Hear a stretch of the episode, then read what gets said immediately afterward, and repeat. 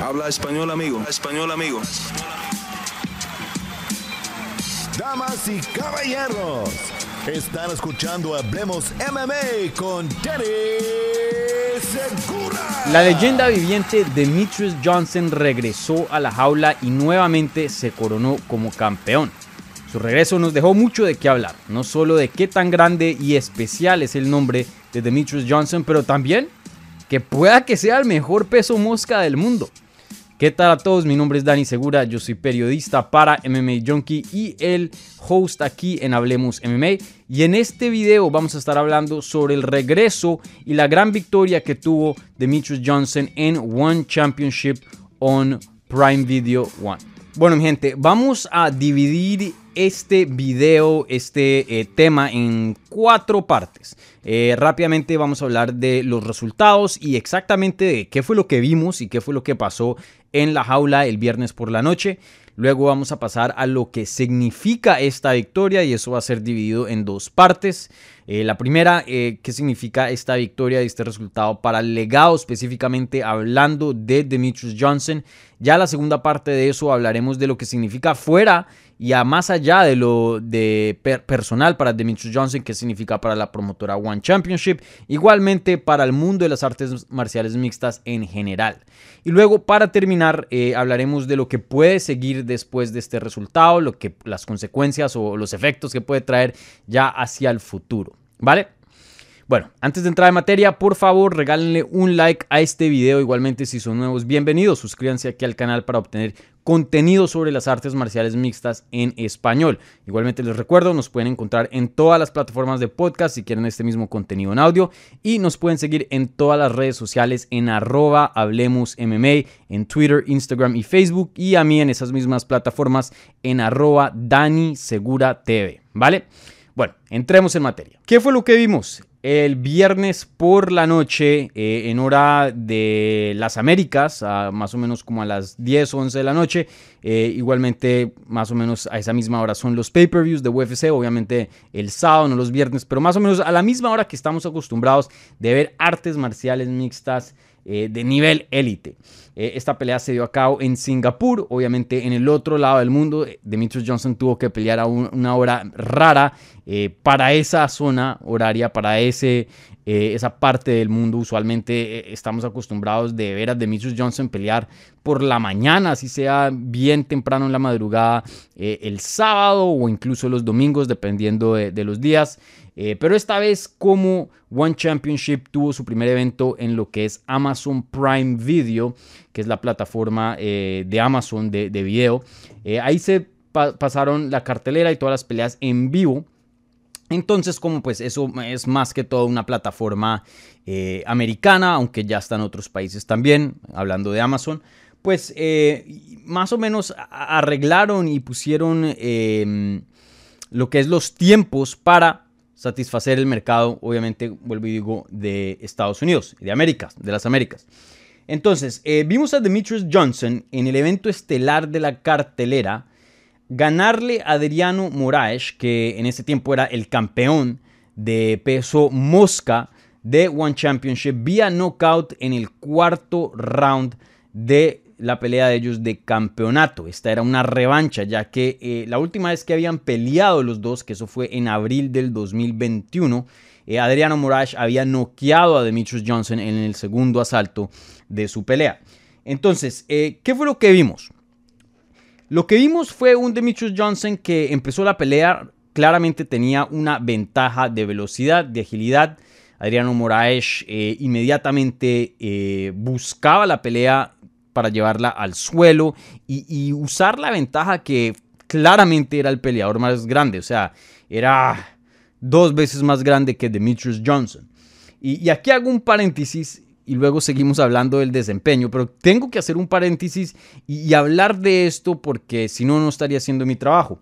Esto es una pelea de campeonato de peso mosca, pero One Championship ha eliminado, eh, y lo digo entre comillas, eh, lo que es eh, weight cutting, que es el corte de peso. Sabemos que el corte de peso no es saludable para los peleadores en casos de eh, lucha universitaria aquí en Estados Unidos y hasta, no en niveles de UFC, pero en, promociones regionales. ha habido peleadores que han tenido problemas de salud, salud muy, muy graves en sus cortes de peso. Igualmente hay gente que se ha muerto desafortunadamente. Entonces, ellos han estado intentando hacer esta iniciativa de unos exámenes de hidratación eh, para cerciorarse de que los peleadores no estén cortando peso. Entonces lo que hacen es que, en este caso, dos peleadores que normalmente pesan 135 y bajan a 125 a pelear, en este caso sería 125 peso mosca, no corten peso, quédense en 135 y simplemente eh, sean dos pesos moscas que no van a cortar peso y llamamos esta categoría, a pesar de que los dos pesen en 135, la llamamos peso mosca.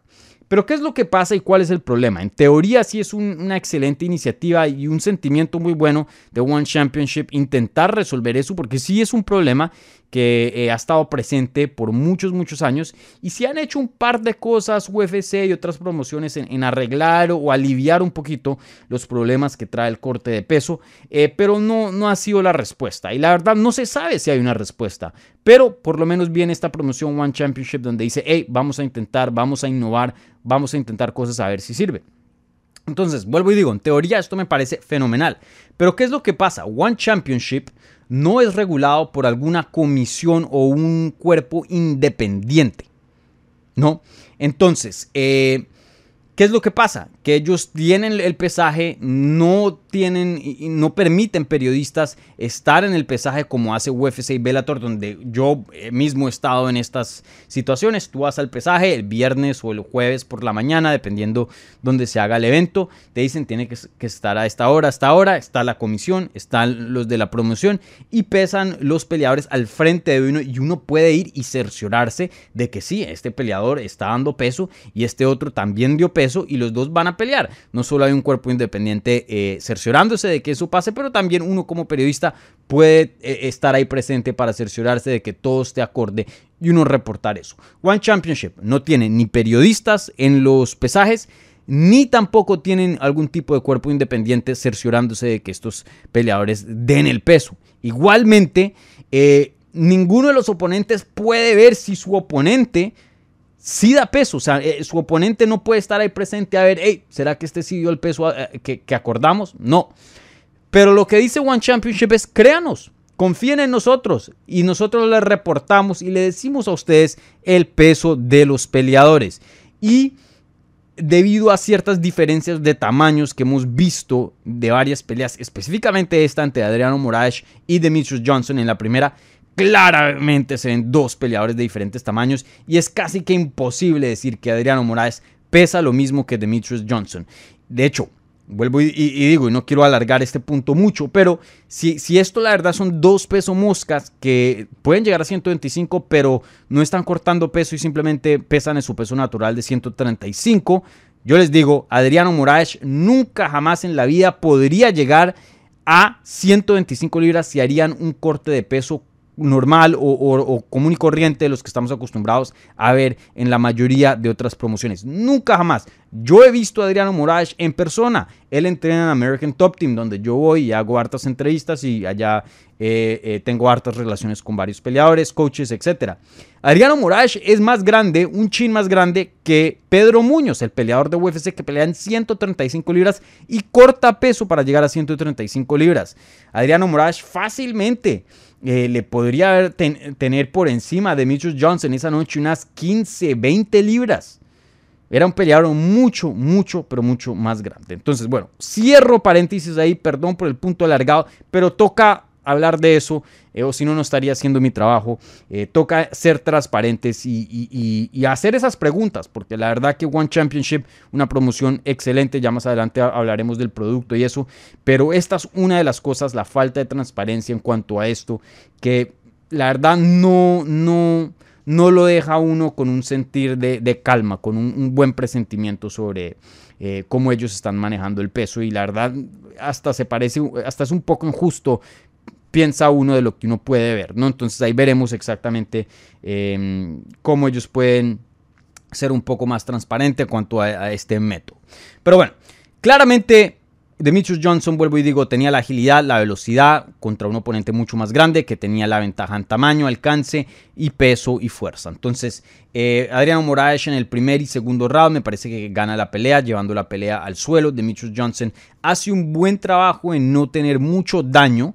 Eh, evitar daño, evitar sumisiones, pero claramente eh, lo están dominando, avanzan en posiciones muy dominantes. Eh, sí le conecta con algún ground and pound, pero nada así que em, esté al borde de terminarlo o algo así. vemos eso en el primer round, en el segundo round y ya en el tercer round empezamos a ver otro tipo de pelea, una pelea donde Demetrius Johnson ya más o menos se siente un poco más cómodo y ya le ha cogido un poquito el timing a lo que son los takedowns. Eh, de Adriano Moraes. Igualmente Adriano Moraes se ve un poquito más cansado, se ve que está bajando un poquito la velocidad y Demetrius Johnson sigue en un nivel bien, bien alto de ritmo de trabajo. Ya vemos que conecta más, ya vemos que simplemente le empieza a ganar la pelea a Adriano Moraes. Eso vemos en el tercero. El cuarto es prácticamente lo mismo.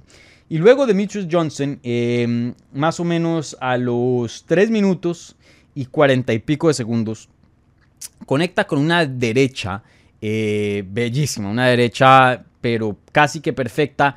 Eh, pone a Adriano Moraes groggy, lo pone mal. Adriano Moraes se va cayendo como en cámara lenta. Él intenta pararse, ¿no? su cuerpo, su mente le está diciendo no, párate, sigue peleando. Pero el cuerpo, obviamente, eh, por el golpe le está diciendo otra cosa. Y vemos esa batalla del peleador intentando recobrar su equilibrio y volver a pararse mientras se va tambaleando hacia abajo, hacia la lona y a la misma vez recargándose contra la jaula. En ese entonces Demetrius Johnson salta con una rodilla voladora pero casi que perfecta, le conecta justo a la quijada pero perfecto de Adriano Moraes y, fue brutal porque le conecta la quijada mientras Adriano Moraes ya está presionado contra la jaula. Entonces el impacto se incrementa porque usualmente cuando conectas em, en la mitad de, la jaula, y casi iba a decir octágono, pero no, no es un UFC, no es un octágono, em, cuando hay impacto, eh, el hecho de que no estés presionado o, no haya nada detrás tuyo, ah, lo absorbe un poco. ¿Por qué? Porque te manda hacia atrás pero cuando estás presionado a una jaula no hay dónde ir para atrás. Entonces el impacto sigue y obviamente es mucho más grande. Y ahí noquea a Adriano Moraes que cae en sus rodillas y luego se va de espaldas. Eh, y, bueno, eh, un, knockout brutal. Mm, no voy a decir que el mejor knockout de la carrera de Demetrius Johnson. Él ha tenido knockouts espectaculares, como el de Henry Cejudo, con esa rodilla al cuerpo que eh, prácticamente apagó el cuerpo de Henry Cejudo. Igualmente tiene un knockout sobre Joseph Benavides muy, muy bueno. Eh, pero está ahí, está yo creo que en la competencia de uno de los mejores de Demetrius Johnson, sin duda, eh, teniendo en cuenta qué tan grande era su oponente, teniendo en cuenta que era una revancha, teniendo en cuenta que tiene 36 años de edad, no, no está supuesto estar en, en un pick de, su prime atlético ni, también de habilidades, y aún así tiene un knockout de, de esa de esa magnitud, de ese calibre, de ese nivel, la verdad que fue completamente espectacular. Bueno, entonces, ¿qué significa esta victoria para el legado de Demetrius Johnson? Creo que el legado de Demetrius Johnson, mm, pase lo que pase después de la carrera de UFC, ya estaba hecho. Ya hizo tanto que ya estaba hecho. Pues así se hubiera eh, ido en una racha, pero terrible. Ya obviamente siendo un peleador un poquito pasado de años, ¿no? Normalmente para los peleadores o los atletas. Eh, así hubiera después de, su salida de UFC tenido puras derrotas y nunca hubiera ganado más. De todas maneras, el legado de Demetrius Johnson no cambia. No, creo que esto lo añade, creo que esto le está dando un poquito más de sabor, pero el legado de Demetrius Johnson ya está hecho. Y es que es el campeón más dominante dentro de la historia de UFC. Y esto no es una opinión, simplemente tiene el récord pues, de ser el campeón más dominante y ser el campeón que, más ha, ha defendido su título dentro de la compañía. Mucha gente de pronto no sabe este dato, mucha gente de pronto no conoce de Demetrius Johnson debido que eh, no es un peleador así súper famoso como Conor McGregor, Nate Diaz, pero la verdad que eh, los que saben del deporte, los que son amantes de las artes marciales mixtas, por más de que te caiga bien Demetrius Johnson o no, y no veo cómo no, porque me parece una persona muy, muy simpática eh, y y muy buena onda, pero bueno, ahí en opiniones, ¿no? todo cambia. Pero Cualquiera tiene que darle su respeto a Demetrius Johnson. Demetrius Johnson tiene el récord dentro de UFC por las defensas, em, por el número de defensas más grandes, consecutivamente hablando, eh, de, defensas de título dentro de UFC. Y ese récord era 11. Antes de eso, el récord era 10 y Anderson Silva era el dueño de ese récord. Demetrius Johnson pasa ese récord cuando defiende su título de peso mosca de UFC contra Ray Borg en UFC 216 en octubre del 2017. No solo defendió el título, pero también consiguió probablemente la sumisión más loca eh, de la historia de UFC cuando tira a Ray Borg en el aire y en el aire él hace una llave de brazo, cae y ahí consigue la, el tap out, pero ya la sumisión ya estaba puesta en el aire que fue... Em, algo pero loquísimo. La gente que no ha visto esa sumisión, por favor, vayan y vean la verdad, algo histórico. Eh, y hasta le, dieron su propio nombre, ¿no? Creo que se llamaba, creo que le dijeron de, de, Mighty Bar, algo así. Y, bueno, 11 eh, defensas eh, consecutivas defendiendo su título de las 125 libras. un reinado súper, súper largo que empezó en el 2012 y terminó en el 2018. Entonces fue campeón por seis años, que eso es extremadamente difícil. Eh, para la gente que no conoce Demetrius Johnson, eh, imagínense al sentimiento que nos deja Valentina Shevchenko en cuanto a dominancia. Y, aún así, el, Valentín, el, el sentimiento de dominancia que nos deja Valentina Shevchenko antes de la pelea de Tayla Santos y multiplíquenle por dos o tres. La verdad que Demetrius Johnson en ese entonces era intocable y fácilmente en cuanto a habilidades técnicas el peleador más avanzado en su tiempo. Eh, no había nadie que se le, acercara y sin duda creo que eh, libra por libra me atrevería a decir que el peleador más versátil en la historia de este deporte, porque la verdad que él podía hacer de todo y no tenía casi ningún agujero, ninguna carencias dentro de su juego. Entonces, vuelvo y lo digo, el legado de Demetrius Johnson no cambia, sigue igual, el peleador, el campeón más dominante dentro de la historia de UFC, pero le añades eh, una, dos, tres, cuatro victorias que ha tenido después de su partida de UFC no solo eso, pero la única derrota que ha tenido fue contra Adriano Moraes y pudo tener venganza y creo que eso ayuda bastante. En este deporte no puedes exactamente borrar victorias, pero la, mejor manera es tener una revancha, si es posible inmediata, ganar tener una trilogía y volver y ganar. Si ya tienes dos victorias sobre la persona que te ganó, puedes decir, hey, en esa noche tuve una noche mala, puedes hacer las 10.000 excusas. Vuelvo y digo, todavía parece una derrota en el récord, pero eso es lo más cercano que puedes llegar a poder borrar una derrota. Entonces, em, no solo le gana Adriano Murash en la revancha, eh, pero le gana de una manera súper, súper dominante, terminándolo con uno de los mejores knockouts que hemos visto en este año. Igualmente, eh, Adriano Moraes estaba como campeón, entonces también se convierte campeón, añade otro cinturón más a la larga lista que tiene de cinturones de Demetrius Johnson. Entonces, Em, le añade, le añade a su legado un poquitico, vuelvo y digo, no cambia en cuanto a qué es exactamente lo, más importante o lo que es eh, el significado más grande de Demetrius Johnson no cambia, pero sí le da un saborcito, vuelvo y digo, eh, increíble lo que Demetrius Johnson está haciendo a, a las 36 años de edad, em, un desempeño pero fenomenal. Entonces, ya hablando del más allá, fuera de lo que significa personalmente para Demetrius Johnson, hablemos lo que significa en cuanto a las artes marciales mixtas globales y, para la industria y para el mundo de, este deporte. Eh, pues para One Championship, eh, pues es una victoria para ellos, diría yo. Creo que esta pelea, e, esta victoria, especialmente que se dio en una em, zona horaria, americana, donde el deporte es más fuerte, ¿no? En, las Américas. Eh, claro, Europa también tiene su poder dentro de las artes marciales mixtas, pero obviamente eh, UFC y la mayoría de las promociones grandes existen eh, aquí en los Estados Unidos. pues obviamente una victoria gigante, porque One Championship tuvo su debut en ah, Amazon Video Y, pues fue eh, un evento fenomenal. Fuera de la pelea de Demetrius Johnson, que fue excelente, todo el evento estuvo muy, muy bueno. Le demostró a la gente que no había visto One Championship que tienen un producto bueno, que tienen un peleador Demetrius Johnson que es excelente, eh, un nombre que mucha gente reconoce y respeta, que creo que eso es muy importante para la marca de One Championship. Ellos eh, le ponen mucho énfasis y valor a lo que es respeto y las artes marciales en sí. Entonces para ellos una, una victoria. Creo que eh, la promoción no, no públicamente nunca decir, hey, yo quiero que este peleador gane, pero creo que sabemos que una victoria de, de, parte de Demetrius Johnson le traería mucho más valor a la compañía que de parte de Adriano Moraes, que no es tan conocido eh, para los fans. Entonces, em, para la promoción de One Championship, One Championship, vuelvo y digo, una noche fenomenal con un resultado en el evento estelar espectacular.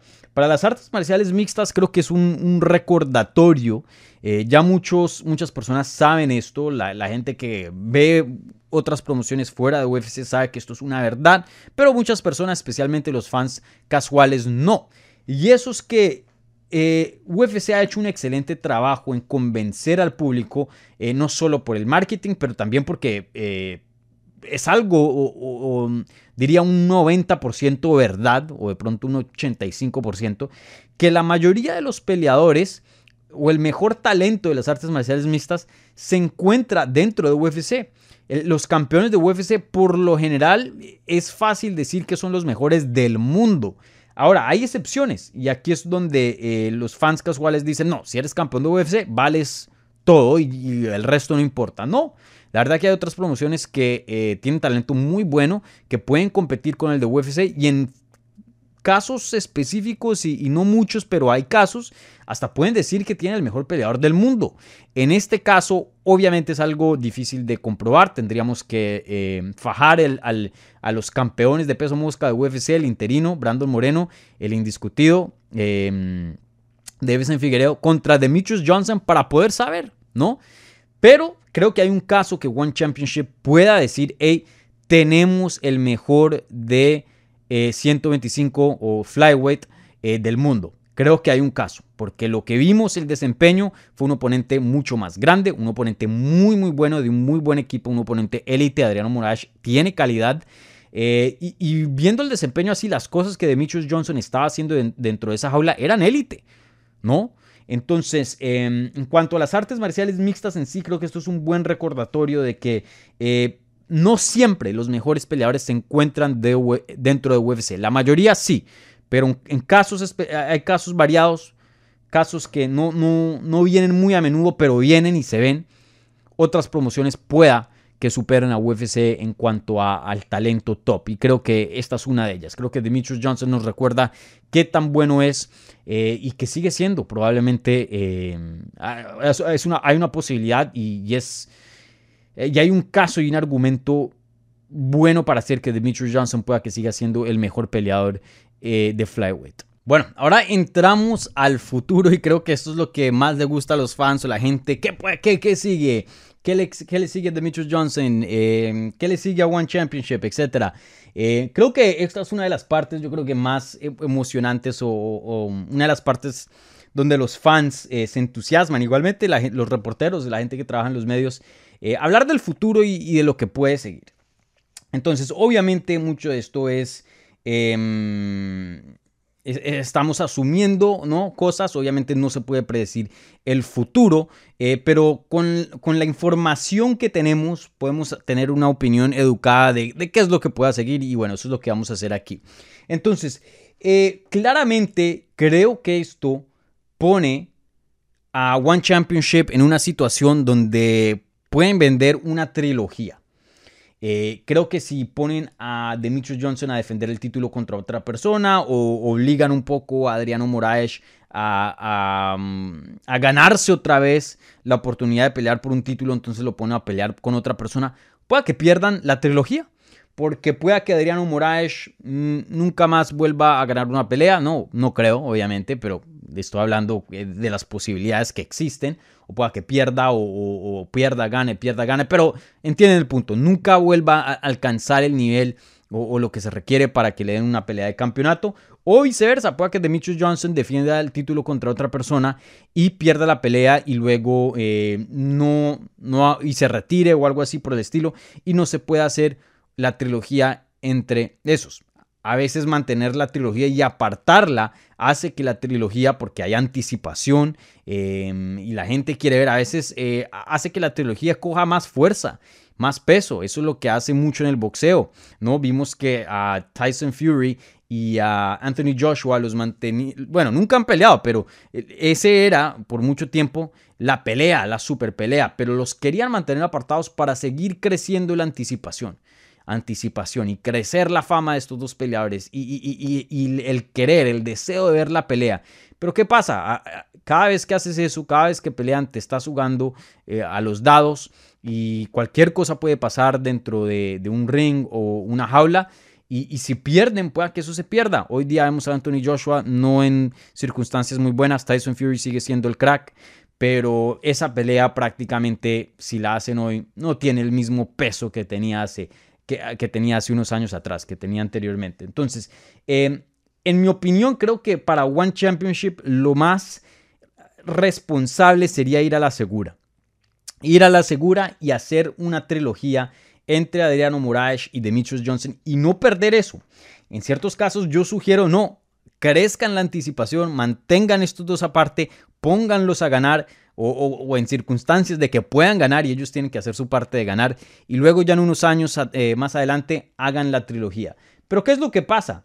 Demetrius Johnson tiene 36 años de edad, cumplidos ahorita en agosto. Em, a, mediados de agosto. Por más de que se haya visto excelente, ya ha ganado hartísima plata, el, retiro pueda que sea una posibilidad en el futuro de Demetrius Johnson. Ahora, yo entrevisté a Demetrius Johnson previo a esta pelea y él me había dicho que se siente bien, que él piensa pelear hasta los 40 si el cuerpo le da, pero por ahora se siente bien. Él ve unos 3, por ahí unos 3, 4 años más de competencia para él. Entonces, eh, eh, de todas maneras, por más de que diga eso, quién sabe, el retiro pueda que esté en juego para él eh, a estas alturas, ¿no? No es un peleador que tiene 25 años de edad. Y, Adriano Moraes, por más de que sea un nuevo nombre, que muchas personas eh, hace unos recientes años empezaron a escuchar de él, de todas maneras es un peleador con bastante experiencia, más de 20 peleas como profesional, y ya tiene 34 años de edad, va para 35 ahora en abril. Entonces, él también no es que sea muy joven y pueda que el retiro no sea una opción muy lejana. Entonces, debido a la edad de estos dos peleadores, debido a, los chispazos y la tensión que trajo esta pelea originalmente, eh, y no solo eso, pero la revancha que tuvieron ahorita el fin de semana pasado, yo creo que una trilogía sería lo más eh, responsable de parte de One Championship. La venderían fácilmente y pueden decir que este es el mejor peso mosca del mundo o una pelea que va a definir el mejor peso mosca del mundo. Creo que muchas personas eh, de pronto todavía se, se, van por el lado de UFC, pero si hay un argumento que hacer, especialmente para Demetrius Johnson, porque vuelvo y digo, no creo que Adriano Moraes en su vida pueda llegar a las 125 libras eh, si decide cortar peso. No, no lo dudo. Yo lo he visto en persona y se los digo, es un peleador bien, bien grande. Eh, de hecho, hasta me sorprende que haya llegado a 135 libras, aunque bueno, le tenemos que creer a One Championship que llegó a ese peso porque no hay de otras. Eh, entonces, eso es lo que yo quiero ver. Pero eh, en cuanto a lo que, eso creo que es lo que, lo que me gustaría ver, me parece una opción muy buena, la trilogía, eh, y pienso que es lo más factible. Pero ¿qué es lo que de verdad me gustaría ver? Gente, yo le preguntaba a Demetrius Johnson y yo creo que él sabe más o menos a, dónde voy con estas preguntas. Y le digo, hey, ¿cuántas peleas te quedan en tu contrato? Y no me quiere decir. Pero me dice que sí se acerca al final de su contrato que firmó con One Championship cuando eh, pasó a la organización. Ya tiene, ¿cuántas peleas habíamos dicho? Cinco peleas eh, bajo esa promoción. Sí, cinco peleas debajo, bajo de esa promoción. Eh, creo, en mi opinión, que él firma un contrato de ocho peleas. Esto es especulación, no puedo decir con certeza. Creo que le quedan unas dos o tres peleas. O firmó a siete o a ocho. Creo que le quedan unas dos o tres peleas. Eso puede significar más o menos año y medio, dos años más. Eh, no sé si en ese entonces será muy tarde, Pero él sí me dijo, creo que voy a terminar mi carrera con One Championship, pero cuando lleguemos al fin del contrato, yo no estoy cerrado a opciones. Y él me dijo, y, estoy aquí citando a, Demetrius Johnson, como dijo Conor McGregor, lo mejor es tener opciones. Entonces, no sé si una movida de vuelta a UFC, no sé qué tan posible sea, porque él y Dana White ah, tuvieron problemas en, su relación. Pero creo que si quieres hacer las 125 libras emocionantes otra vez, si, le quieres dar un postrecito, un dulce, si le quieres dar em, un treat, como se diría en inglés, a los fans de las artes marciales mixtas, David Johnson no te va a romper la taquilla en pay-per-views, no te va a vender un millón. Pero para los hardcores, la gente que de verdad está eh, mes tras mes pagando el pay-per-view, mes tras mes, tuiteando de UFC, apoyando la compañía, eh, viendo el producto, consumiendo el producto, creo que sería un, excelente premio para esa gente porque para los hardcores, ver de vuelta a Demetrius Johnson y verlo fajarse con Brando Moreno o con Davison Figueredo, Pantoya, con esta gente top eh, de flyweight hoy día, sería, sería algo fascinante de ver. Entonces, en mi opinión, me encantaría ver eso, me encantaría verlo ya, pero obviamente hay un contrato en juego. Eh, vuelvo y digo, todavía faltan unos años para que termine su contrato, creo yo, creo que le quedan unas tres peleas. Eh, no creo que haya mucho interés de tener nuevamente a Demetrius Johnson. Mm, no creo que le quieran pagar lo que le estén pagando One Championship, pero mm, quién sabe, ¿no? Soñar es gratis, ¿no? Entonces, vuelvo y digo, me encantaría ver eso, pero creo que lo más factible es ver, obviamente, una trilogía inmediata entre Adriano Moraes y Demetrius Johnson. Bueno, gente, con eso terminamos el análisis de la gran victoria que tuvo Demetrius Johnson el fin de semana pasado. Por favor, les recuerdo, si les gustó este video, regálenme un like que ayuda muchísimo. Si son nuevos y también les gustó, bienvenidos y suscríbanse al canal para obtener más contenido sobre las artes marciales mixtas en español. Les recuerdo, también estamos disponibles en todas las plataformas de podcast si quieren este mismo contenido en audio y nos pueden seguir en todas las redes sociales en arroba Hablemos y a mí personalmente en arroba Dani. Entonces, muchísimas gracias por ver este video. Déjenme en los comentarios qué es lo que pensaron de la gran victoria de Demetrius Johnson. Igualmente, qué es lo que debería seguir a su carrera. Muchísimas gracias.